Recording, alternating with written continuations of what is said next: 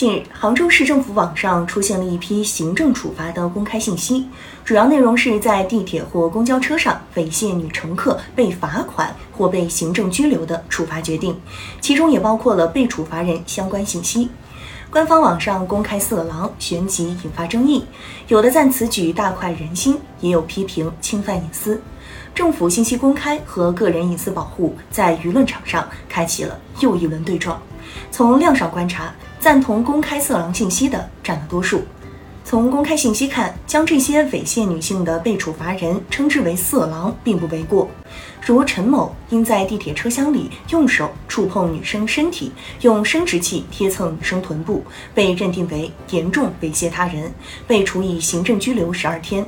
另一宗公开的案件里，郑某某在地铁上三天内两次作案，既偷拍裙底，又用生殖器顶撞女生臀部，还用手贴蹭女生臀部。被地铁公安抓获之后，发现之前六个月内还有前科，被加重处罚，拘留五天加十五天，合并拘留二十天。这些个案虽算不上重案要案，但无一不令人作呕，社会影响极坏。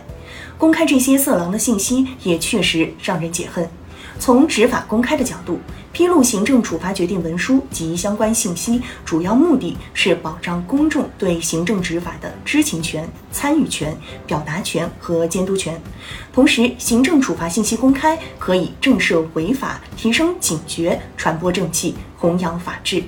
行政处罚本身即为法治的重要内容，公布处罚信息通常包括被处罚人、处罚行为、处罚依据和处罚结果。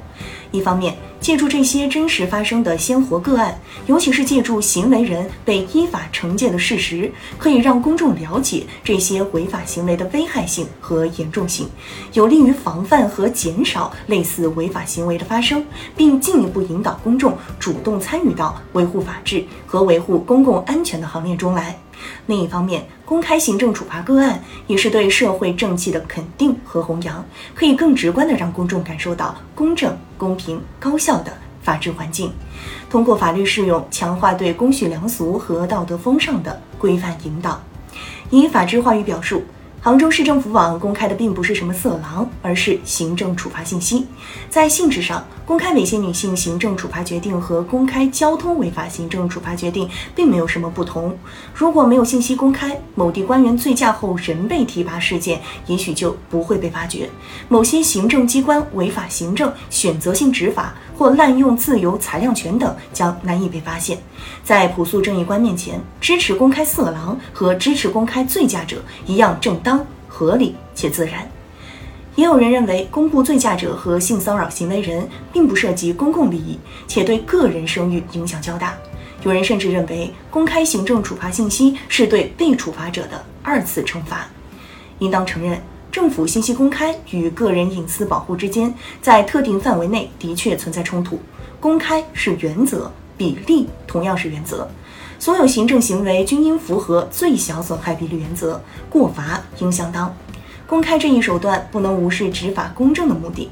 因此立法者才会规定，具有一定社会影响的行政处罚决定应当依法公开，而不是所有行政处罚决定均应公开。醉驾关乎道路交通公共安全，性骚扰关乎性别歧视和公共交通安全。与之相关的行政处罚决定是否属于具有一定社会影响，这就在信息公开机构的自由裁量权范围之内了。